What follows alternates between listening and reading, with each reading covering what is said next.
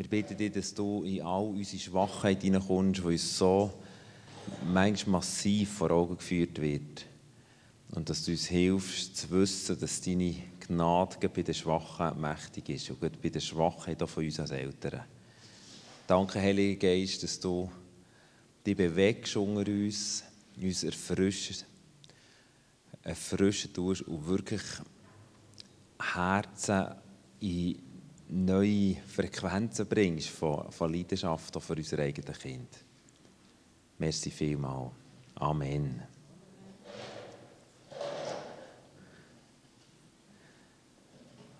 Vielleicht ganz kurz zum Start für die, die gestern Abend nicht da waren, würde ich mich noch kurz vorstellen.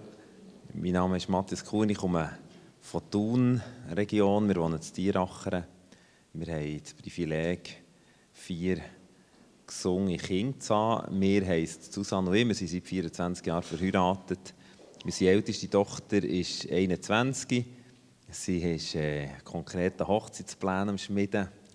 Hochzeitskleid ist gekauft worden und eine Sache. Ähm, und das, äh, ist, das ist wirklich schön, dass wir das so als Familie mitleben dürfen. Sie wohnt noch daheim, ist nächsten Sommer fertig mit der Ausbildung und wird dann eben als Lehrerin arbeiten. Dann ist der Timo, der hat das KV gemacht, ist momentan äh, BMS und ist dann am Bewegen, was er dann studieren will. Der wird im Moment auch noch Momente daheim wohnen. Und dann immer die Flavia, die ist 15, die wird nächsten Sommer die Lehre anfangen als Dentalassistentin. Und dann ist noch die kleinste Tina, die ist 6. Und die schlägt sich, äh, 6, in 6. Klasse. Die ist 11, genau. Und die schlägt sich um mit Franz Wörtli. Und hilft mir, mein Franz wieder aufzubessern beim Abfragen. genau. Wir, ja, c'est très bien, oui. äh, wir wohnen gemeinsam mit zwei anderen Familien in einer alten Mühle. Also gemeinsam heisst nicht, dass wir, wir eine eigene Wohnung äh, unter uns, unsere Freunde, denen gehört das Haus. Und nebendran sind auch noch mal Freunde, die wohnen im Stöckli. Und wir haben grosse Hostet, wir haben viel Umschwung. Also Hostet, das verstehen viele außerhalb von Bern nicht. Das ist einfach eine riesen Matte mit Bäumen, mit Fruchtbäumen, genau. Ja. genau. Wir äh, sind Leiter von GBMC oder Teil in, in diesem Leitungs- und Gründungsteam. Das ist eine Bewegung, die seit 14 Jahren gibt. Und nebendran, oder ohne Teil aus dem heraus, bin ich noch Leiter vom Aussendungshaus. Das Aussendungshaus ist ein Ort, wo junge Leute kommen, oder zum Teil auch ältere. Letztes Jahr ist eine 48-jährige Juristin gekommen. Aber, äh, aber das ist so die Spannbreite, zum Teil auch Familien kommen und wohnen zusammen ein Jahr in einem kleinen Schulhaus in unserem Dorf. Und nach einem Jahr senden wir sie aus, in die Gemeindegründung, zum Teil gehen sie wieder zurück, um etwas Neues zu starten. Ich bin aktiv in unserem Dorf, bin Schulkommissionspräsident noch. Das noch bis Ende des Jahres. Dann habe ich sieben Jahre gemacht. Hatte das Gefühl, gehabt, das sei dann auch gut. Aber äh, das hat mir sehr viel Spass gemacht und sehr viele Möglichkeiten eröffnet, in unserem Dorf wirklich das Reich Gottes ganz praktisch hineinzubringen. Heute Morgen würden wir gerne ein paar Gedanken machen so aus, über die Frage, wie können wir Glauben daheim leben. Und ich denke persönlich, das ist eine der grössten Herausforderungen, die wir überhaupt haben im Leben mit Jesus. Das Leben in der Familie zu leben. Oder das Leben mit Jesus in der Familie zu leben.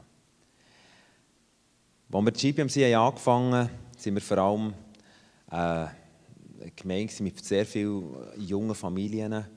Wir haben so Familiengottesdienste gemacht. Ich habe mich äh, liebend gern für das investiert. Wir haben äh, ganz verrückte, so generationenübergreifende Gottesdienste gemacht. Die Frucht davon war aber, so nach einem Gottesdienst, ich war einfach nur noch platt. Ich bin heim, habe ein Bier gesoffen, bin ins Bett, so, ich einfach nicht mehr mögen. aber Fakt ist, es hat gefällt, Familie sind gekommen, es war eine riesige Sache. Und parallel dazu sind wir dann mit diesen Kindern haben wir sofort ein Camp gemacht, das ist im ersten Jahr passiert, mit diesen Kindern in einer Lagerhütte und dort einfach erwartet, dass der Geist Gottes kommt. Und wir haben gewaltige Sachen erlebt. Wirklich äh, Kinder, die ohne Anstoß von Erwachsenen Gebetsnächte gemacht haben, getauft wurden im Heiligen Geist, in die Spitäler wollen, dort durch die Gänge durch sind und in die, die, Zimmer rein sind. Ich bin auf dem Gang außen gewartet und jede Krankenschwester war eine latente Gefahr. Gewesen. Ich wusste, es kann sein, dass die wieder rausgehen. Sie in die Zimmer rein, haben diesen Kranken die Hände aufgelegt. Wirklich einfach gewaltige Zeit erlebt. So haben wir angefangen als GPMC. Und Familien sind dazugekommen. Ich dachte, wow, endlich mal einer, der eine Sicht hat für Familien. Endlich einer, der uns ein gutes Programm bietet, dass wir als Familie so richtig wohl sind. Und so ist es abgegangen und, die Kinder die waren happy. Und ich weiss noch, wo der kleine Knopf von diesem Lager ist, heimkam, vor seinem Daddy steht. Und Daddy auf der Straße, also der so im Trott war, ich weiß genau noch, was es war, dem Daddy anschaut und sagt, hey Daddy, weißt du was? Ich habe den Heiligen Geist bekommen, ich rede nur noch fast in die Zunge. Und überhaupt, ich habe die ganze Nacht durchgebetet, wir haben Zeichen und Wunder erlebt. Und ich habe den Vater gesehen, wenn er immer größere Augen bekommt und seinen Sohn anschaut und mich anschaut, so im Sinn, hey, was hast du mit dem gemacht? Einerseits eine Freude und andererseits der eigene, die eigene, der eigene Schmerz, steht nicht in dieser ganzen Geschichte. Und in dem Moment habe ich gewusst, der Gio geht heim, der wird wieder in die Familie eintauchen und wahrscheinlich nach relativ kurzer Zeit wird es wieder abflachen und der Gil wird wieder irgendwo so einem normalen christlichen Status unterwegs sein. Das war mal eine Beobachtung. Eine andere Beobachtung war, ich war vorher Pastoralassistent in einer Freikirche in Thun. Ich hatte dort den Job, gehabt, die 9. Klässler noch zu begleiten in diesem letzten Jahr. Und wir, ich mache mich ab besinnen über Situationen, wo wir über das Gebet geredet haben. Und er sagt mir einen, ja, mein Vater habe ich noch nie gehört, daheim beten. Aber dieser Vater war Diakon in dieser Gemeinde. Und ich dachte, hä? Ich checke das nicht.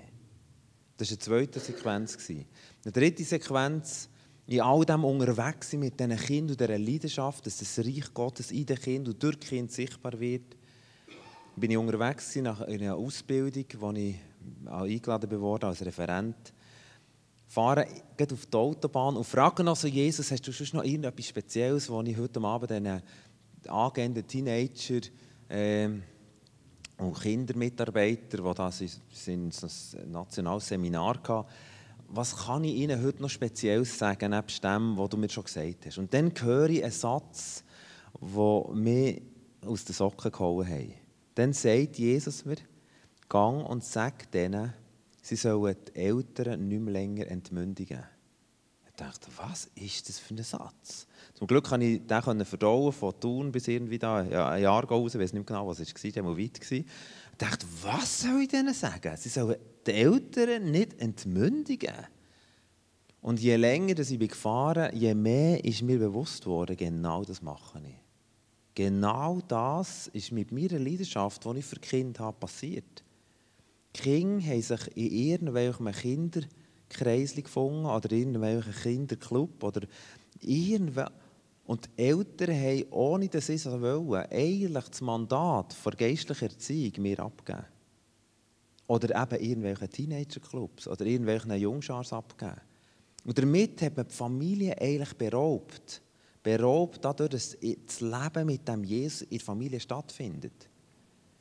Und ich bin nachher, als die Botschaft gebracht, das war ein bisschen Schock für alle Anwesenden, inklusive mir. Ich dachte, das ist jetzt auch nicht die ermutigende Bombe, oder? So, hey, habt Sorge. Aber und meine Frage war beim Zurückfahren, was heisst das? Was heisst das für mich jetzt? Und einen der nächsten Tage habe ich das Lagerhaus abgesagt, das ich schon wieder reserviert hatte für das nächste Kinderlager.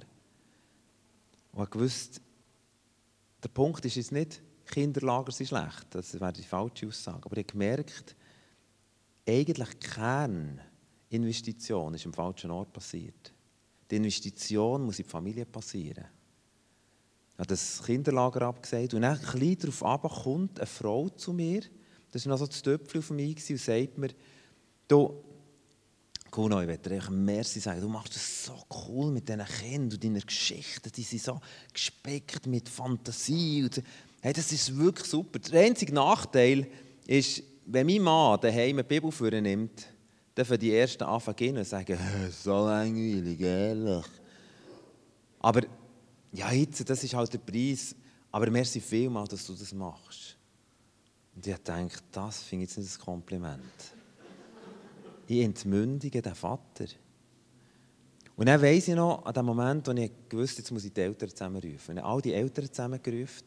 Und die Eltern waren glücklich, endlich ein Gemeindeleiter, der eine, eine riesige Investition in unser Kind tut, der sich auskotzt für generationenübergreifende Gottesdienste, die es auf dieser Welt noch gar nie gegeben hat, so habe ich gedacht. Oder?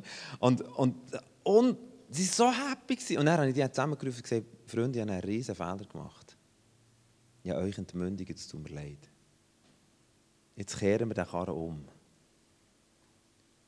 Ich will starke Familien sehen, wo der Jesus in der Familie lebt. Wenn ich das nicht darf ergänzen mit meinen Gaben, dann ist das okay. Aber wenn ich euch beraube durch meine Gaben, dann schädige ich euch und euer Kind. Weil was passiert mit diesen Kindern? Sie leben Glauben daheim, wo mit dem, was sie in der Vineyard hören, eigentlich nicht allzu verrückt viel Zusammenhang hat. Sie erleben den Glauben im Alltag ohne grosse Emotionen. Und am Sonntag ist das alles sehr emotional, sehr leidenschaftlich.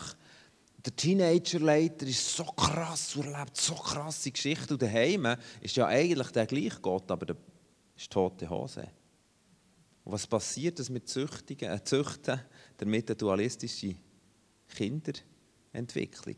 Nämlich, sie leben in zwei Welten. Die logische Folge ist, dass sie nicht in der Schule anders reden als daheim. Dass der Gott von der Schule ein anderer ist als der von daheim oder als der in der Gemeinde. Und das hat einen Schock ausgelöst, nachdem dass ich hergestanden und gesagt ich, ich mache es einfach nicht mehr. Das Kinderlager ist abgesagt. Was wir jetzt machen, Väter, jetzt gehen wir zusammen ins Wochenende. Ich hatte etliche, auch Freunde, die gesagt haben, Kuno, wenn uns der Service nicht bietet, dann sind wir gegangen. Das war Herr. Es war einer, das war ein Verkaufsleiter, der gesagt hey, ich bin die ganze Woche nonstop unter Strom. Ich kann mir es nicht leisten, am Wochenende auch noch die Verantwortung müssen wahrnehmen für meine Kinder. Das mache ich nicht. Für das habe ich eine Gemeinde. Am Sonntagmorgen sollen die ernährt werden mit richtig gut. Hey, geht es eigentlich noch? Du musst jetzt anfangen, regelmäßig Gottesdienst anbieten, damit damit das Bedürfnis für unsere Kinder abdeckt wird. Ich habe gesagt, nein, sorry, das ist nicht mein Job. So haben wir es lange gezüchtet, aber das ist nicht unser Job. Das ist so etwas von falsch. Das Leben gehört in die Familie. Und dann bin ich mit diesen Vätern und mit unseren Kindern, die dann so ich habe gesagt, ab der zweiten Klasse, wir machen so Kids Daddy Weekend, sind wir so wieder in so ein Lagerhaus. Und dann weiss ich noch, wenn ich am ersten Mal gesagt habe, so Daddys, jetzt machen wir eine halbe Stunde Stille, jedes mit seinem Kind, das ist der Text, äh, am schlausten müssen wir einfach schauen, dass nicht einer irgendwie sein Kind schon nach fünf Minuten wieder raussäckeln Sonst, wenn die jetzt gehört, dass draussen ein Ball läuft, so, können wir die eigenen Kinder im, im, Zimmer behalten oder im Zelt behalten. Sondern das Wichtige ist einfach wirklich, dass wir die, die, die halbe Stunde so füllen. Einfach mit unseren Kindern alleine sein. Und dann schaut mich einer an und sagt, hey, bist du eigentlich vom Mond? Hey, sorry, ich bringe nicht einmal zehn Minuten stille Zeit für mich alleine auf die Reihe. Und jetzt steckst du da mit, mit, mit meinem Kind in eine ins Zimmer sagt, oh, hey, ich überlebe das nicht. Und ich habe sehr geschätzt, die Ehrlichkeit. Und gleichzeitig hat es mich schockiert. Und ich glaube, und das war nicht irgendwie ein Schlabi, der das gesagt hat. Der läuft und ist heute auch völlig anders. Aber der Punkt ist, wenn wir dort nicht den, Hebel ansetzen, dann können wir echte Gemeinschaft mit Jesus in Gemeinde eigentlich vergessen. Weil die Familie ist die kleinste Form der Gemeinde. Was in der Familie nicht passiert, wird auf der größeren Ebene nicht passieren. Das Reich Gottes funktioniert so, dass es vom Kleinen zum Grossen kommt und nicht umgekehrt. Wir haben manchmal das Gefühl, wenn wir im Grossen etwas bewegen, das wird im Kleinen schon passieren. Und das ist nicht der Fall. Das Reich Gottes fängt im Kleinen an. Was sagt der Paulus im 1. Timotheus 3, was darum geht, Älteste und Diakonen zu berufen, sagt er, der Schlüssel von Leiterschaft auf Autorität ist das Leben der Familie. Wenn einer nicht seiner Familie vorstehen kann, wenn einer den Jesus nicht repräsentiert und lebt in seiner Familie, hat er keine Autorität auf einer größeren Ebene. Und genau das ist der Punkt. Und wir haben gesehen, so viele Geschichten in der Bibel, die mich auch schockieren. Zum Beispiel die Geschichte vom Hiskia. Das ist für mich eine Schockgeschichte. Der Hiskia ist für mich ein Vorbild, was der bewegt hat. Er war ein König von Juda. Er hat den Tempel wieder zweckgerichtet, er hat das Passafest wieder eingesetzt, er hat Priester und Leviten wieder in Dienst berufen, er hat, hat, hat die höhere Heiligtümer abgerissen, all die Götzendienste vernichtet. Er hat einen gewaltigen Dienst, wirklich einen gewaltigen Dienst. Und dann kommt ein katastrophaler Satz. Im 2. Könige 20, Vers 19 heißt es, dass schlussendlich der, er ist krank geworden und ist dann wieder später wieder gesund geworden. Und er hat er ein Erlebnis gemacht, dass er einen Fehler hat begangen hat. Er hat einem fremden König sein ganzes Arsenal von Reichtum gezeigt. Und dann kommt der Prophet und sagt, aufgrund von dem Fehler, den du gemacht hast, das wird eine Auswirkung haben. Und zwar werden dir in Gefangenschaft geführt werden, das ganze Volk.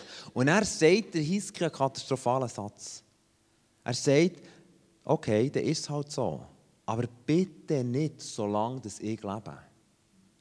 Das heisst, er hat keine Sicht für seine Kinder. Er hat keine Sicht für das, was er tut, dass es eine Nachhaltigkeit hat.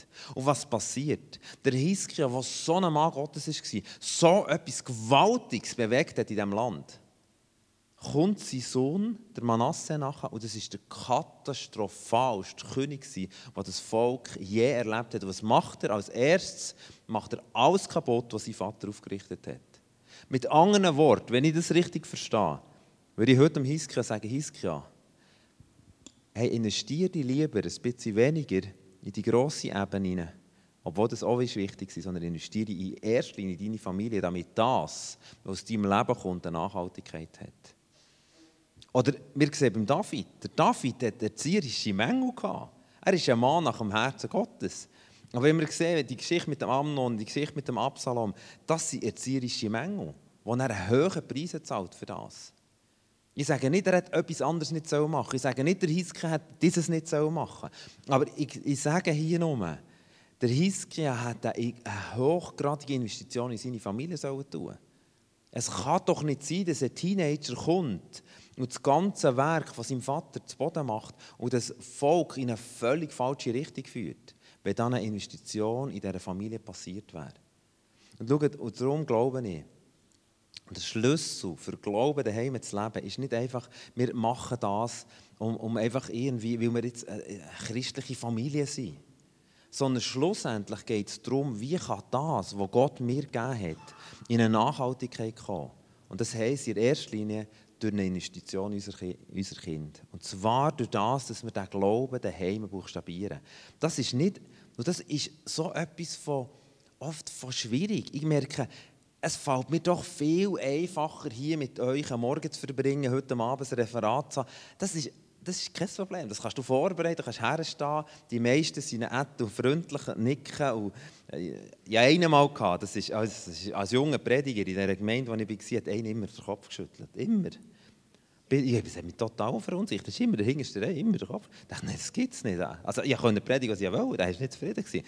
Bis ich herausgefunden dass er ein Nervenspiel hat. Aber die meisten, die nicken, oder die meisten, ja, das ist doch viel schöner, viel entspannter, als mit Sechsten am Sonntagmorgen, wo wir viel so Familienzeiten haben, da zu sagen, komm, wir machen zusammen Worship-Zeit. Das eine ist so etwas von nicht motiviert. Das andere hat einfach noch die Flotsch auf die Augen. Das dritte singt falsch. Und das vierte grübelt in die Nase.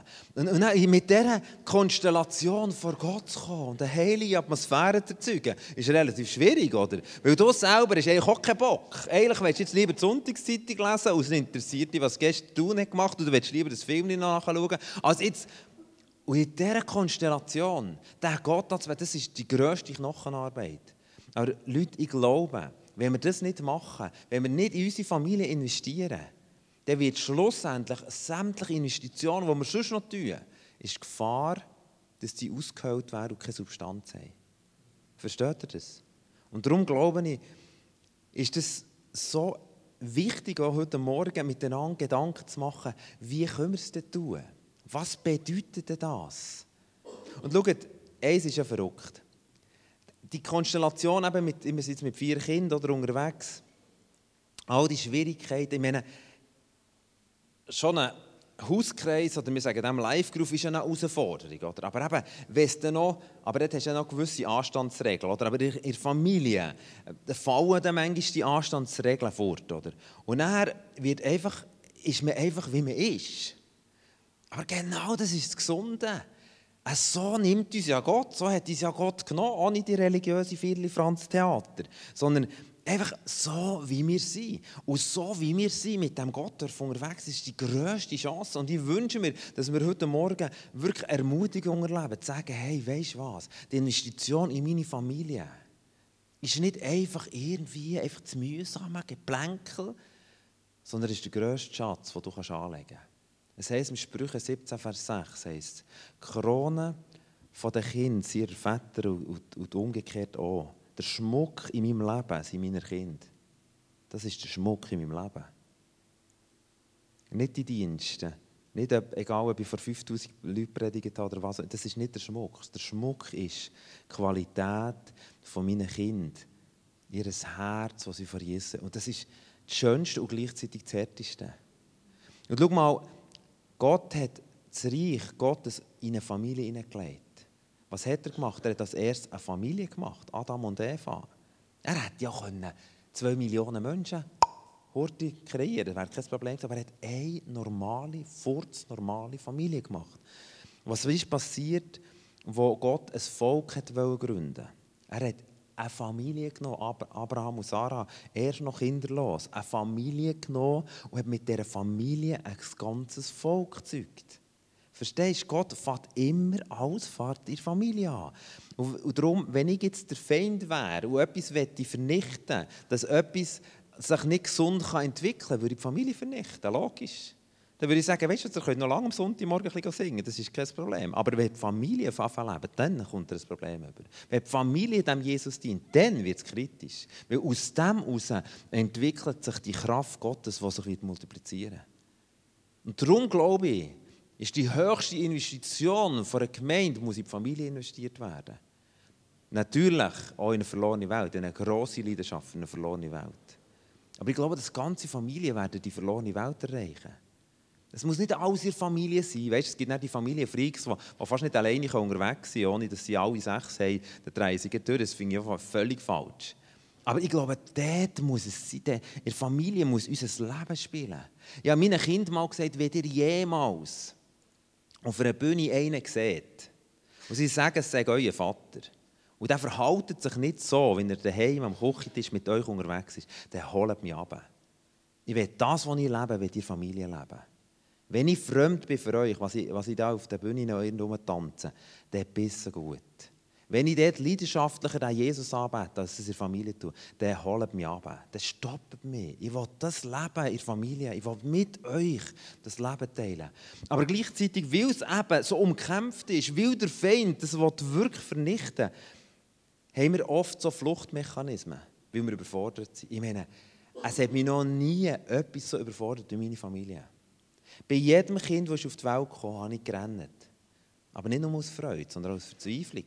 Wenn ich denke, wenn das Kind wüsste, welcher Vater das jetzt auf die Arme hat, also, das wäre schlimm. Verstehst du? Und du kommst so an deiner Grenze. Du hast so manchmal das Gefühl, du packst es nicht. Und wir haben so Fluchtmechanismen von dem Moment an, wo wir irgendwie überfordert sind, flüchten wir unseren Job, flüchten wir in unseren geistlichen Dienst. Wie viele flüchten sich zum Teil auch in kirchliche Aktivitäten rein, nur, dass sie wegkommen von der Familie. Weil sie das nicht aushalten, weil sie es nicht aushalten, die bohrenden Fragen von der Tochter, weil sie nicht aushalten, die leeren Blicke vom Sohn, der jetzt keinen Bock hat auf Worship. Und er flüchtet in irgendetwas hinein. Mir ist dort so, das finde ich so ein schönes Beispiel, wo der Mose, der hat auch so Fluchttendenzen gehabt. Und meine Fluchttendenzen spüre ich genau gleich. Ich meine, ich habe manchmal auch keinen Bock, am Abend heimzukommen, nach einem wirklich harten Tag mit vielen Problemgeschichten, mit vielen Herausforderungen. Und du weißt, hinter dieser Tür warten jetzt fünf Personen, die ein Bedürfnis haben nach deiner totalen Aufmerksamkeit. Du denkst, das packst du einfach nicht mehr. Das packst du nicht. Das ist, mir, das ist nicht so, dass ich dort rein tänzle und sage, yeah, der Daddy ist da, alles kein Problem. Überhaupt nicht. Ich denke, no. Jetzt hätte ich nur eins. Meine Zeitung und hoffentlich ist niemand daheim. Aber das ist, kommt einmal im Jahr vor, dass niemand daheim ist. So. Und du stehst dort rein und du merkst über, Überforderung und du merkst, hey, ich habe auch nichts gegeben hier, aber du musst ja auch nichts geben. Es ist ja Jesus in dir, was es gibt. Das Glauben, wir müssen dauern, das ist so etwas von falsch.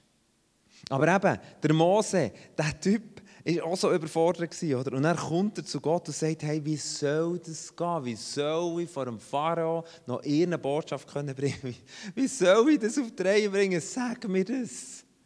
Und dann sagt Gott ihm, nicht, oh ja, du bist ein Arm, oh, das ich ganz vergessen, ja, bist ein... sondern er sagt, ich habe dich gesendet zu dem. Gang als Gesandte, das ist 2. Mose 6. Gang als der Gesandte. Und Gott hat uns gesendet in die Überforderung von Eltern sein. Und Reich Gottes ist eigentlich permanente Überforderung, wisst ihr? Also, also mir überfordert das Reich Gottes gewaltig. Ich kann doch nicht, ich nicht meine Feinde lieben, ich kann doch nicht... All die Ansprüche, die das Reich Gottes an mich stellt, ist mir echt immer Überforderung. Und noch zusätzlich jetzt sollte ich noch das Reich Gottes und Gemeinschaft mit Jesus, mit meinen Kindern, mit meiner Frau leben, ist totale Überforderung. Und in dem Innen zu sagen, Jesus, aber du hast mich gesendet, du hast mich berufen, du hast mich gemacht als Vater von meinen Kindern, als der beste und einzige Vater von meinen Kindern. Und ich will in das hineinstehen und will glauben, dass du mich befähigst dazu. Ich glaube, das ist eine Grundvoraussetzung, dass wir erstens eine Sicht haben, Familie ist wirklich ein Kern, ein Kern von Sagen, von Lebensoptimierung, von Nachhaltigkeit und ist entsprechend umkämpft. Und gleichzeitig zu sagen, ich muss es gar nicht können. Ich darf überfordert sein. Das ist nicht das Problem. Gott hat noch nie ein Problem mit unseren Überforderungen. Gott hat höchstens das Problem, wenn wir das Gefühl haben, wir können es auf die Reihe gebracht. Sondern er sagt 2. Korinther 12, 9, sagt er, lass dir doch an meiner Gnade genügen, denn meine Kraft ist in den Schwachen mächtig. Das sagt er, sagt, liebe Daddy, liebe Mutti, es ist gar nicht der Punkt, dass du das musst. Das habe ich noch nie gesagt.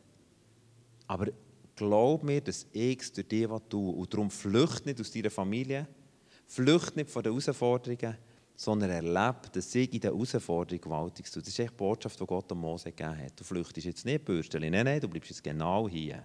Ich habe dich gesendet und du gehst jetzt zum Pharao. Auch wenn es zehnmal in die Hose geht, du gehst immer noch. Und wir haben mehr als zehn Geschichten, die in die Hose sind gegangen als Familie, oder? Und wir gehen trotzdem. Das ist der Punkt. Weil der Jesus mich hineingesendet hat in die Familie. Weil durch mich, meine Kinder, etwas Gewaltiges tun Für uns hat das bedeutet, dass wir eine hohe Investition in die Familie haben. Wir haben die Familie verlernen, wie können wir denn mit dem Jesus leben. Und eins ist mir ganz wichtig. Und auf das ich jetzt ein bisschen näher eingehen, auch praktisch. Schaut, Jesus sagt ja am Schluss vom Leben, sagt er einen Befehl, sagt, mache zu Jünger. Mache zu Jünger alle Nationen. Jüngerschaft bedeutet, wenn man im griechischen Urtext schaut, ist das eine Zusammensetzung von zwei Worten, von Leben und von Lehre. Das bedeutet, Jüngerschaft heisst eigentlich, machen Formen, wo Leben und Lehre zusammenkommen, damit Menschen gesund wachsen können. Jesus hat das ganz praktisch gemacht, hat seine zwölf zusammengerufen, ist mit ihnen zusammen gewesen, hat sie nicht am Sonntagmorgen zusammengerufen, sondern ist permanent mit ihnen unterwegs gewesen, hat einfach sein Leben mit ihnen geteilt. Das sind ganz gesunde Menschen, haben sich entwickelt. Das heisst, er hat sie nicht nur gelehrt, sondern er hat sie im Leben innen gelehrt. Oder ist einmal das Gestürm gewesen, welcher ist jetzt der Größte? Oder das könnte in unserer Familie sein. Welcher ist jetzt der Schlauste, welcher ist der Beste, welcher ist der Größte, welcher ist die Schönste? Das, und Jesus hat nicht am Sonntagmorgen zusammengenommen und gesagt, heute Morgen habe ich mal eine Predigt mit euch über die Thematik, wer ist der Größte. Und alle wären da gehockt, haben genickt und gesagt, ja, ist sehr stark, ist sehr stark. Ja. Und hat sich segnen und äh, das ist alles okay, aber, aber es hat nichts verändert. Aber dann in dem Moment, wo sie hingen nachher das Gestürm hatten, und Jesus kehrt sich um, mit im Leben und sagt, hey Jungs, über was redet ihr da? Und dann rote Köpfe, oder? ja, ich... Nein, nein, ich habe es gehört. Über was habt ihr jetzt geredet? Das war Gelegenheit, weil das hat eine Betroffenheit ausgelöst in diesen Herzen. Das war Gelegenheit für eine Botschaft zu setzen, die ihr Leben verändert hat. Das heisst, das ist Jüngerschaft. Jüngerschaft ist, wenn Leben und Lehre zusammenkommt. Kirchengeschichtlich ist eine Dramatik passiert, wir haben Leben und Lehre getrennt. Oder? Wir haben Gefäße, wo wir lehren, kirchliche Aktivitäten, und wir haben Gefäße, wo wir leben. Und darum haben wir oft so äh, zwei Arten von christlicher Verhaltensart. Das eine ist in der Kirche, sehr leidenschaftlich und lächelnd. Und das andere ist in der Gesellschaft, egal wo man im Leben innen, oft nicht so leidenschaftlich und oft auch ein Stück resigniert. Jesus hat aber beide Teile zusammengebracht, Leben und Lehre. Und Gott redet seit ein paar Jahren auch in unserer westlichen Welt, dass, dass Jüngerschaft wieder zu einem Kern, die Kernkompetenz der Gemeinde soll werden Dass Leben und Lehre zusammenkommt. Und ich freue mich auch der Art und Weise, wie ihr als Kirche unterwegs seid, oder für das auch kämpft. Sagen wir wollen nicht einfach eine christliche Aktivität am Sonntagmorgen aufrechterhalten, sondern wir wollen, dass das im Leben stattfindet. Das muss im Leben sein. Aber Fakt ist, wenn ich Menschen frisch zu Jesus bringe, und die, sage jetzt mal, bei Jüngeren, dann muss ich mit ihnen doch relativ meine Agenda updaten, muss schauen, wann treffen wir uns, wie kann unser Leben synchronisiert werden, dass wir so miteinander unterwegs sind. Und dann passiert es, manchmal besser, manchmal weniger gut, dass die Jüngerschaft davon passieren. Leben und Lehre kommt zusammen. Und das hat eine Explosionskraft. Jetzt bei Familie ist das eigentlich natürlich gegeben. Versteht ihr das? Das ist eine riesige Chance. Bei der Familie das ist das einzige Gefäß, das ich nichts dafür tun muss. Weil Leben und Lehre sind da zusammen. Wisst ihr, was dort die Herausforderung ist? Dass wir dort nur leben und nicht lehren. Oder? Aber Jesus hat gesagt, Jüngerschaft soll passieren. Das bedeutet, Leben und Lehre gehören zusammen. Das bedeutet, meine Kinder sind eigentlich im Jüngerschafts- Verständnis im besten Gefäß, was es überhaupt gibt. Es gibt viele Leute, die kommen und sagen, darf ich von dir lernen? Und am liebsten wollen sie zu uns wohnen. Und manchmal geht es und manchmal geht es nicht. Meine Kinder leben seit 21 Jahren bei mir. Verstehst du, die sind im besten Jüngerschaftsgefäß. Die haben das beste Jüngerschaftsgefäß ausgewählt, was es überhaupt gibt. Nur haben wir als Familie oft keine Sicht für das und springen um und haben irgendwelche Aktivitäten bei jüngeren Leuten und vergessen, dass unsere Kinder im natürlichsten Gefäß sitzen. Weil wir da innen haben wir oft Verdammnisgefühl, wir schaffen es sowieso nicht mit unseren Kindern, wir haben Fehler gemacht und, und durch die Fluchttendenzen verlassen wir eigentlich das Gefäß und springen durch die ganze Welt und vergessen unsere vier Kinder. Unsere vier Kinder sind in meinem Verständnis nicht nur unser natürliches Kind, sondern unser geistliches Kind. Gott hat die mir anvertraut, für das ich mit ihnen in eine Jüngerschaft, oder mit, wenn ich ich sage, meine ich immer also wir als Ehepaar logischerweise, wir mit ihnen wirklich in einen Jüngerschaftsprozess gehen, wo sie den Jesus im Leben und ihr Lehrer erfahren. Versteht ihr das? Wir haben, wir haben das beste Gefäß. Jetzt geht es eher nur noch darum, das zu nutzen. Aber das nutzen wir eben oft nicht, weil wir A, die Sicht nicht haben und B, mit Verdammnisgefühl zu kämpfen haben, das Gefühl, wir bringen es sowieso nicht auf die Reihe. Ja, der Kuno kann schon sagen. Aber weißt du was? Der Kuno hat den gleichen Jesus. Und es ist Jesus in mir, durch meine Schwachheit. Jesus wirkt durch meine Schwachheit, nicht durch meine Stärken. Wir haben mal unseren Kindern gesagt, macht uns mal einen Katalog, was findet ihr cool in unserem Familienleben? Und dann haben die angefangen aufzuschreiben, zusammen zu diskutieren. Und das Spannende war, ich dachte, es nimmt mich Wunder, ob sie unsere Gaben werden erwähnen Unsere Gaben sind nicht erwähnt worden. Sie haben nicht gesagt, ja, weil du, Mutti, so gut das kannst und du, Daddy, das so gut kannst. Nichts, nichts von dem. Was sie wirklich begeistert ist, dass wir als Familie gemeinsam unterwegs sind, gemeinsam den Gott suchen, gemeinsam versuchen, das Reich Gottes in unserer Familie zu leben und so weiter. Es hat nie, es hat bei diesen Punkten nie etwas mit unseren Gaben zu tun gehabt, sondern mit unserer Entscheidung. Ich bin mit meinen Kindern unterwegs und wir erwarten, dass Jesus wirkt. Es hat nur mit der Entscheidung zu tun. Denk nie, du sagst als Vater halt ein bisschen zu wenig heilig für das Leben. Das stimmt nicht. Oder als Mutter, du hast so manchmal schon versagt und deine Geschichte ist so groß und deine eigene Familienerfahrung ist so schlecht. Das stimmt nicht. Sondern Jesus wird durch deine Entscheidung, ich gebe mir meinen Kind her, ich werde hier investieren, das ist meine erste Gemeinde, ich werde kämpfen dafür, dass meine Kinder zu Jünger von Jesus werden. Wenn diese Entscheidung getroffen ist, dann ist schon gewonnen. Weil dann wird sich Jesus über deine Schwachheit erbarmen und er wird uns alles geben, was wir brauchen. Er wird in jeder Situation uns helfen, auch wenn wir sie nicht auf die Reihe bringen. Er ist souverän. Wie manchmal haben meine Kinder mir schon gesehen rennen, weil sie gesehen, der, der, der packt es nicht. Über meine Enttäuschungen, wie manchmal bin ich zu ihnen gegangen und gesagt, es tut mir so leid, das war so daneben, was ich gemacht habe. Und sie haben sie haben mir immer vergeben und es ist nie zum Problem geworden. Das Problem wäre dann gewesen, wenn ich den, den, den souveränen Vater spielen der irgendwie alles im Griff hat und wo, wo wie, wie, wie, also in, im, im Pastorenverständnis, man kommt jetzt rein und spielt man hier den Souverän und dann holt man wieder ab. Das kannst du vergessen, das kannst du nicht sieben Tage, 24 Stunden leben, das drehst du durch. Das geht gar nicht. Aber wenn du reinkommst und weißt, jetzt stehe ich da als Vater, ich bringe es überhaupt nicht auf die aber ich bin da als ein Geliebter von Gott und ich liebe ihn und Gott hat mich da irgendwie mit diesen Kindern unterwegs geschickt und jetzt bin ich da und bin gespannt, was Gott durch mein Leben wird tun. Dann wird Leben und Lehre zusammenkommen. Weißt, es ist nicht so schwierig.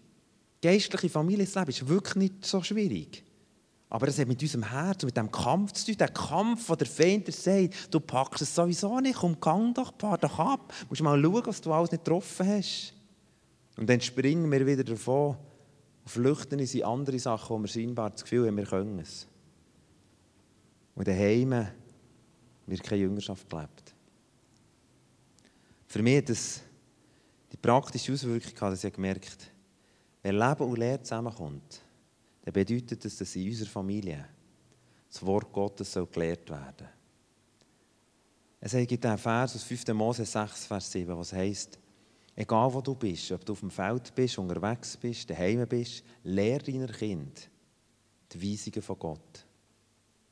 Und ich habe mir das einfach auf mein Herz gesagt, ja, ich, ich, ich, bin oft so fehlerhaft, ich bin so, aber das wollte ich lernen. Ich wollte das Wort Gottes nehmen und ich wollte ihnen immer wieder das Wort Gottes erzählen. Das hat die ganz praktische Auswirkung, dass ich eigentlich und ich weiss noch, als ich angefangen habe, war unser Kind ganz klein und ich habe dann noch gekämpft damit. So in den Ferien, sonst ist irgendwie alles so geregelt abgegangen, hat man so Ferien gehabt und dann äh, ist die stille Zeit immer nebenan Und am Abend, um 11 Uhr, hat man ein schlechtes Gewissen gehabt. Ich dachte, jetzt habe ich es nicht auf die Reihe gebracht, und überhaupt, und wir sind nicht geistlich eigentlich und so. Und dann habe ich gemerkt, hey, ich muss das anders machen. Ich muss, ich muss echt meinen Kindern lernen, müssen gemeinsam das Wort Gottes lesen, gemeinsam aus dem Wort Gottes lernen. Und dann habe ich ich immer angefangen, einfach die Bibel zu lesen am Morgen früh und ihnen das zu erzählen, weil sie dann noch in einem Alter waren, wo sie es selber noch nicht lesen konnten. Und so habe ich angefangen, als sie ganz klein waren, ihnen einfach jeden Tag weiterreichend, einfach durch die ganze Bibel durch, einfach Geschichte um Geschichte um Geschichte um Geschichte um Geschichte erzählt. Und nicht einfach für die Lampe zu füllen. Und nicht, dass sie herausfinden, wie die Schwiegermutter von Salomo geheissen und dass sie wissen, der dritten, dritten Generation von, den, von diesen Königen ist. Das hat mich nicht interessiert. Sondern meine Frage war immer, ich weiss, dass das Wort Gottes, die Inspirationort ist von aller Lehre, von allem Leben. Und meine Frage nach dem, dass wenn er, wenn er Sachen erzählt, war immer die Frage, was bedeutet das jetzt für uns? Das muss ja jetzt eine Auswirkung haben auf unser Leben. Und so ist das Wort Gottes in einer permanenten Form in unserer Familie unterwegs gewesen. Wir sind ins Auto gestiegen und das ist heute noch so, dann steige ich ins Auto und dann sage ich, hey Daddy, erzähl. Also jetzt die 21-Jährige macht es jetzt nicht mehr. Aber, aber die zwei Kleineren noch, also die 11 und hey Daddy, erzähl. Und dann erzähle ich einfach eine Geschichte, die Geschichte, die ich am Morgen still gelesen habe. Erzähle ihnen das und dann fragen wir, hey, was heisst das für uns? Und dann kommt Leben und Lehre zusammen. Während dem Autofahren merken wir, ey, da gibt es doch die Geschichte der Schule. Da gibt es doch die Geschichte mit denen, die ausgegrenzt ist. Und, und, und, und. Da gibt es doch den Moment von dem Nachbar, der uns so auf den Sack geht. Der so so doof tut. Und wie gehen wir jetzt mit dem um? Und wie, wie lehrt uns das Wort Gottes? Und auf das Mal kommt Leben und Lehre zusammen. Und ich glaube, als Eltern müssen wir uns, wenn wir uns dafür entscheiden, und eigentlich können wir uns fast nicht dagegen entscheiden, das ist äh, für, eine, für die Jüngerschaft der Familie, das ist ein Teil, wie lehre ich meiner Kinder das Wort Gottes. Jesus sagt am Schluss, Lehrt zu halten alles, was ich euch befohlen habe. Matthäus 28, oder? Vers 18 bis 20. Lehrt zu halten alles, was ich euch befohlen habe. Erzählt ihnen das Wort, leset ihnen im Wort, lehrt sie an im Wort. Und für mich war auch klar, als Vater und Mutter, ich bin die Erste, wir sind die ersten Personen im Leben unserer Kinder, die mit ihnen über Sexualität reden. Wir sind die Ersten, die sie einführen, wie sie das Wort Gottes lesen können. Wir haben Verantwortung, dass sie im Umgang in der Schule sich einen richtigen Zweck finden. Wir haben Verantwortung, sie zu stützen in all ihren Stärken und all ihren Schwächen. Das sind Herausforderungen. Das, und damit heisst es, ich bin da und lehre sie. Und wisst ihr was? Wenn ich das Wort Gottes lehre, dann wird jedes Themenbereich kommt dran. Ich meine, David und Bathseba, mir regt es manchmal auf, die, die Bücher, die das so suffisant irgendwie darstellen, hey, wir müssen unseren Kindern Wahrheit lehren. Sonst lernt es jemand anderes. Ich will die sein, die nicht die Wahrheit lernen. Ich will ihnen erzählen, was Vergewaltigung ist. Ich will ihnen sagen, was Selbstbefriedigung ist. Ich will ihnen lernen. Und das Wort Gottes gibt uns alles. Wenn du das Wort Gottes lernst, kommst du früher oder später zu diesen Themen. Und denk nicht, ah, ja, müssen... natürlich will ich nicht irgendwelche abstruse Sachen. Ich meine, jetzt bin jetzt Sardinien, da habe Kinder vielen als ich unseren Kindern erzählt habe, sind dann andere Kinder dazugekommen, dann haben wir ihnen die Geschichten erzählt. Dann haben sie viel so ganz dramatische äh, erste, zweite Könige-Geschichten, die sie in den Kopf abgeschlagen haben. So, logisch, tue ich das nicht ausschmücken und dann hat das Blut rausgespritzt. Oder ich meine, das logisch nicht. Aber Fakt ist, das Wort Gottes verheimlicht uns keine Themen. Und wenn wir mit den Kindern durch das Wort Gottes durchgehen, dann glaube ich, dann werden wir die Ersten sein, die wir über Sexualität reden. Über die Schönheit der Sexualität, über Reinheit, über die Art und Weise im Umgang mit Pornografie, was passiert. Ich meine, David Bathseba ist eine Hammergeschichte. Was hat er? Als erstes hat er geschaut, also lehrst über deine Kinder, was heißt es mit deinen Augen. Pass auf, wo deine Augen her schauen. Wo schauen unsere Augen her? Was sehen wir alles während dem Tag? Was fixieren wir? Was ist uns wichtig? Und so weiter. Das sind so laufend, gibt Gott uns Themen. Der Punkt ist nicht, dass ich das besser mache als alle anderen. Überhaupt nicht. Ich fühle mich überhaupt nicht besser. Der Punkt ist nur, ich glaube, wir wollen Lehre und Leben zusammenbringen. Um das geht es. Und da ist jeder Vater und jede Mutter befähigt dazu. Und das Leben bedeutet dann, dass wir das, was Gott uns sagt, dann umsetzen. Wir sind als Familie, sind wir viel auch, haben wir diese Herausforderungen begeben, sind zusammen Einsätze machen, sind zusammen unterwegs, sind dem Jesus dient, haben, haben zusammen, äh, eben, einmal sind wir, oder zweimal sind wir damit, das ist, noch, das ist schon lange her, sind wir mit Vision 200 äh, einfach zehn, zehn Wochen unterwegs als Familie und sind von Ort zu Ort gegangen und haben Menschen dient. Und wisst ihr, in dem Innen habe ich immer wieder erlebt, der Gott ist so ein treuer Freund. Er, er redet durch die Schwachheit einer Familie zu dieser Welt. Eine Geschichte hat mich tief beeindruckt, das ist jetzt schon wirklich lange her. Da waren wir in einem Ort, gewesen, und dann, äh, eben, dann ist Leben und Lehre zusammengekommen. Wir kannst nicht nur lehren, wir sollten evangelisieren, wir sollten evangelisieren, wir sollten evangelisieren. Das, äh, irgendwann sind sie stumpf für das. Sondern komm, komm wir machen es. Komm, wir gehen an dieser Weihnachten gehen wir an Löbecken und, und gehen dort den Armen dienen. Komm, wir, wir, wir machen und, und bewegen das. Komm, wir beten für die Freundin. Komm, wir machen ein Kinderfest und wir, wir, wir äh, erzählen ihnen die Botschaft von Jesus. Komm und so weiter. Und dann sind wir unterwegs, in Mollis ist es, im Glarnerland. Und äh, unsere zweite Kleinste hat dort in, dem, in dieser Wohnung, wo wir sein konnten, hat sie so einen, Stamm, so einen Stanzer gefunden, so, äh, wo man so kleine Tierchen rausstanzen kann. So, also so kleine Kätzchen hat sie dann rausgestanzt. Und dann hat die die rausgestanzt, rausgestanzt, das ganze Kuvert gefüllt mit diesen rausgestanzten. Und dann dachte ich, was will ich mit dem? Und dann haben wir am nächsten Morgen haben wir gesagt, komm, wir hören auf Gott. Das ist auch so etwas. Da kommen wir später noch zurück, wie können wir mit unseren Kindern auf Gott hören. Aber dann äh, hat die das rausgestanden und gesagt, komm, wir hören, was Gott heute tun will. Dann sagt die, ja, Gott hat mir gesagt, er soll die Kätzchen verteilen. Gott werde etwas Grosses durch die Kätzchen tun. Und dann haben die zwei Eltern gesagt, nein, das glaube ich nicht, peinlich, das kannst du nicht machen. Und dann habe ich ihr gesagt, Flavie, ich sage dir eins, du lässt das Kuvert hier. Wirklich, das ist, wirklich, das ist, ich glaube nicht, so doof.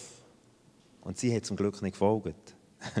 sie hat das Kuvert eingepackt in einem von diesen 100 Täschchen, die sie hat und ist, ist mit dem, äh, Täschchen gekommen. Und wir laufen durch das Mollis, sind wieder zu spät dran weil so als Familie kommst du ja nicht so schnell in die Gänge, oder? Weil irgendwie bist du überhaupt alt. Und dann sind wir dort durch das Mollis durch. in ihrem Mittag schon. Gewesen. Dann kommt eine Frau und ich, hey, Entschuldigung, könnt ihr mir sagen, wo, wo hier in diesem Dorf schwerkranke sind, dass wir für die beten als Familie. Und dann in dem Moment macht Flavia vor rein, zückt ihr Kuvert vor und dachte, nein, so peinlich. Sie sagt, ich habe euch hier etwas, Jesus hat euch gerne drin, so etwas. Oder? Zückt so ein blödes, kleines, doofes Kätzchen und legt es dieser Frau auf die Hand. Die Frau schaut das an, dann schaut es sie an und wieder das Kätzchen wieder sie. Und ich denke, ja, ist die sozial kompetent. Also, das ist so schön, wie die jetzt so berührend tut. So. Und dann sagt sie, weißt du, was du mir geschenkt hast? Und ich denke, ja, ich weiß es, also, das ist birrenweich, oder? Aber, und dann sagt sie, hey, vor einer Woche ist mein Mann gestorben. Und meine Katzen sind noch das Einzige, was ich habe. In meinem Leben. Hättest du mir nicht noch mehr von denen? Und sie natürlich, boah, natürlich, boah. Und dann sagt die Frau, was seid ihr überhaupt? Kommt zu mir rein. Und dann erzählt sie uns all die Geschichten mit Tränen. Wir haben das Evangelium erzählt. Flavia schon wieder ihren Prinzessinnenfilm, hat gar nicht zugelassen. Am Schluss habe ich gedacht, jetzt ist es dran, dass sie für die Frau betet, weil sie hat uns Türen geöffnet zu dieser Frau. Und dann sage ich, Flavia, könntest du noch für die Frau beten? Und dann sagt sie, warum, was hat sie? ich dachte, nein, so schlimm. Und ich habe kurz versucht, Abriss zu geben. Und dann steht sie zu dieser Frau her, legt dieser Frau die Hände auf. Und ja, meine Tochter bis dahin noch nie so vollmächtig gehört beten. Und dann betet die, dass der Himmel reinbricht in ihr Leben. Und dass sie das Leben mit Jesus darf empfangen und, und, und. Und ich bin wie ein geklapfter Aff, bin ich da und wow, so ist Gott. Er braucht die Schwachheit der Schwachen. Er braucht nicht unsere Stärke. Und wir denken manchmal, als Familie, das können wir immer nicht machen. Aber ich glaube manchmal, dass Gott durch das Allerschwächste wirkt. Ich mache mich noch besinnen, wo wir mal... Äh, äh, ein Abendmahl gefeiert haben. Freunde waren ja noch da. Gewesen. Wir feiern wir sehr oft als Familie das Abendmahl. Und dann, äh, ist dann, dann ist noch, sind die Kinder noch in dem Alter gewesen, wo sie es noch schön gefunden den Traubensaft als letztes trinken, weil sie dann einfach möglichst viel bekommen. Oder? Heute finden sie es eher abscheusslich. So. Heute wollen sie möglichst früh daran kommen, dass noch keine Brösel im Traubensaft schwimmen. So, und dann, aber dann war es noch umgekehrt. Gewesen. Dann habe ich unserer Flavia gesagt, Flavia, los, äh, du darfst das verteilen das kannst du am Schluss nicht trinken. Dann hat sie das natürlich gerne gemacht. gesagt, gib doch jedem noch ein prophetisches Wort. Dann hat sie gesagt, ja, das mache ich. Dann dachte sie, sie Wungen, sie zum ersten Mal gesagt, Jesus hat es so gern. Dann dachte ich, ja, okay, das ist auch ein prophetisches Wort. Dann zum nächsten, Jesus hat es so gern. Es hat total gestimmt, es war ein prophetisches Wort, aber es äh, ist jetzt nicht der Knüll. Und dann kommt sie als zweitletzt zu ihrem Bruder. Und es hat noch so viel Traubensaft drin. Es war ein richtig grosser, fetter Becher. Und ich gesagt, Timo, Jesus hat es so gern. Und er, ja, merci nimmt den Traubensaft, setzt den an, gluck, gluck, gluck, gluck, gluck. Hey, auf das Mal, da hast du gesehen, jetzt fängt etwas an zu vibrieren, oder? Hey, das sauft mir den Rest aus. Und er, du Dummel! Zack, das Zeug hat er genommen. Und die ganze heilige Atmosphäre, unser, unser, unser Besuch war so betatscht von dieser Atmosphäre, es war alles im Eimer.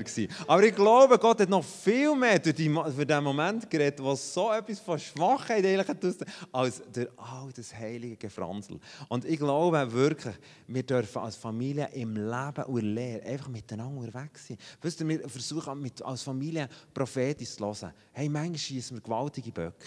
Aber es spielt nicht so eine Rolle. Gott hat noch nie ein Problem mit Fehlern. Ich meine, als unsere Kinder klein waren, unser Team hat ein chronisches prophetisches Wort.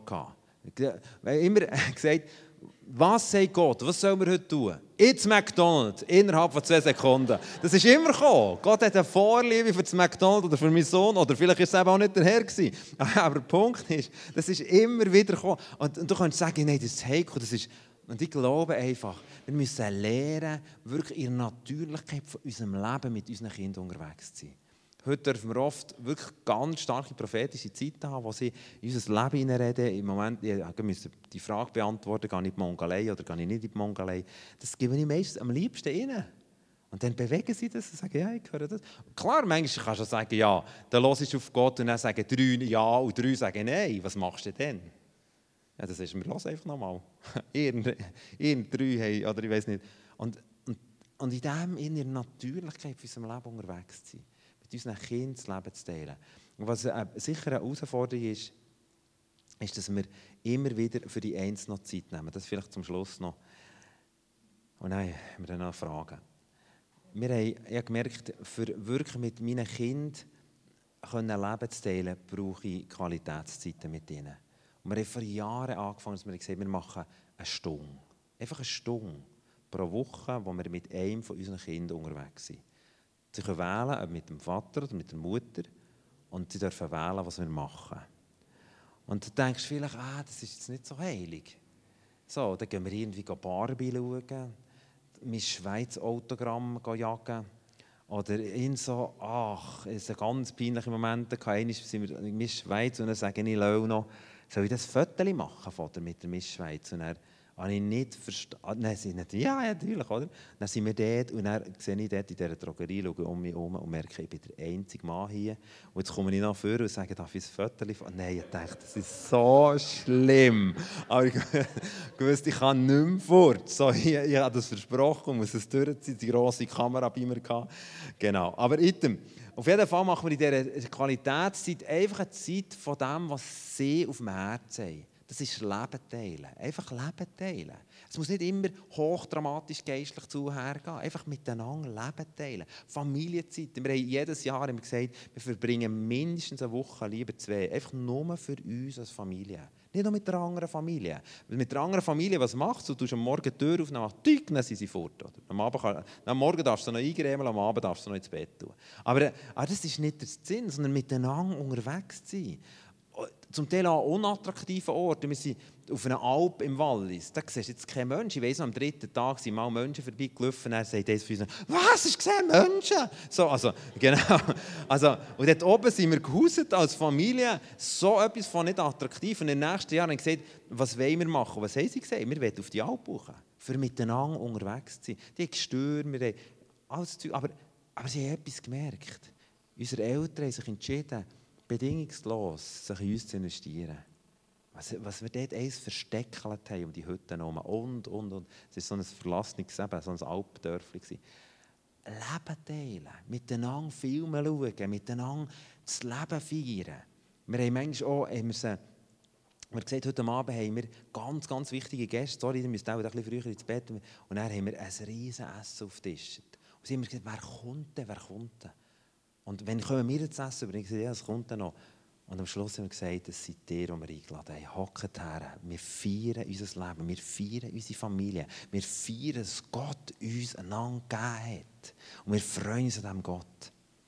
Und in all dem Innen eben auch zu erleben, dass dass in all dieser Natürlichkeit für unserem Leben Gott unterwegs ist mit uns. Eben die, die Stunden, die wir da machen.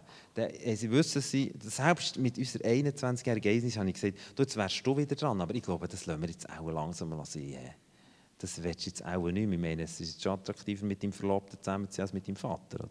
Also ich hoffe es auf jeden Fall. Dann, äh, dann hat sie gesagt, nein, Daddy, ich will es. Komm, wir gehen zusammen einen Kaffee nehmen. Oder mit deiner Tochter, äh, Mülliplatz ist so der Ausgangspunkt von, von der Jugend. Sie gesagt, ich will mal auf einen Mülliplatz. Und gesagt, also gehen wir zusammen.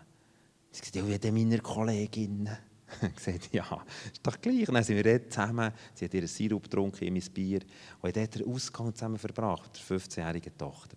Und ich sage, ich weiß nicht, ob am Abend das Gespräch gross auf Jesus, auf, auf Heilige Geist, auf Vater ist gelenkt worden, aber es spielt gar nicht so eine Rolle. Wir sind einfach gemeinsam unterwegs. Wir leben unser Leben. Wir verbringen unsere Zeit. Wir, wir investieren uns. Letzten Mittwoch hat unser Sohn seine Stunde gehabt. Er ist 19. Wir sind zusammen Handballmatch schauen. Er hat sich aufgeregt wie verrückt. Das Wacker tun seit Jahr, zwei Jahren. Zuerst mal das Heimspiel verliert. Ausgerechnet, wenn wir das schauen. wir sind da gehockt. Aber und gleichzeitig haben wir unsere Gemeinschaft gefeiert. Unser Herz hat sich verbunden mit der Dina, wenn ich Unihockey und so weiter. Einfach ihre Natürlichkeit. Und ich glaube, es ist die Entscheidung, die Entscheidung, investieren in meine Familie. Zum Abschluss vielleicht eine Geschichte von diesen Qualitätsstunden. Wir haben so eine Qualitätsstunde abgemacht, Timo und ich haben gesehen, wir gehen schütteln. Und gleichzeitig war eine, eine nationale Strategiesitzung, oder ist, ja, einfach so über, wo, wo man darüber geredet wie können wir wirklich ähm, neue Sachen lancieren können. Und die Strategiesitzung hat man klar eingeschränkt. Man hat gesagt, wir bis, bis um 5 Uhr und ich habe um 4 Uhr 5 Uhr mit meinem Sohn abgemacht. Und und dann haben wir, haben wir gelauert an dieser Sitzung, irgendwie ist man später reingekommen und am 5 Uhr war man echt mit drinnen. Gewesen. Und in meinem Herz hat es geklopft ich wusste, daheim wartet der Timo. Und irgendwann habe ich gesagt, sorry, Freunde, ich muss gehen, ich habe einen mega wichtigen Termin. Und ich gesagt, was, das kannst du jetzt immer nicht machen. Sind wir jetzt mit drin, jetzt gehst du. Ich sagte, ja, wir haben abgemacht, bis um 5 Uhr, sorry, es ist spät, ich muss gehen. Und ich dachte, ich sage das denen nicht. Und dann irgendwann habe ich gesagt, aber jetzt sag doch, was du hast.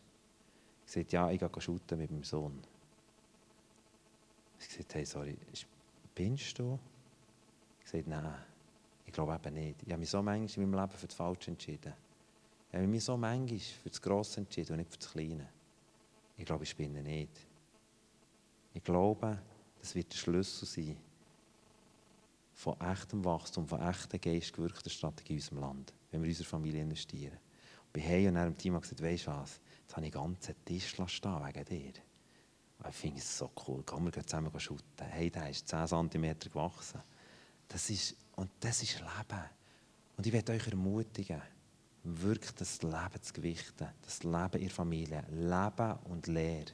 Qualitätszeiten, auch wenn es auf einen Wecker geht, auch wenn Familienferien, ich habe eine befreundete Familie, die sagt, hey, das ist etwas vom Nerventötendsten, mit unseren vier Kindern in die Familienferien zu gehen. Ich schaffe das gar nicht. Und das sagen ihm viele hier, aber los, es gibt keinen anderen Weg. Gott hat dich da reingestellt. Und wenn du durchgehst, wird Gott dein Leben segnen und wird einen gewaltigen Segen ins Leben deinen Kindern legen. Bis mal daher.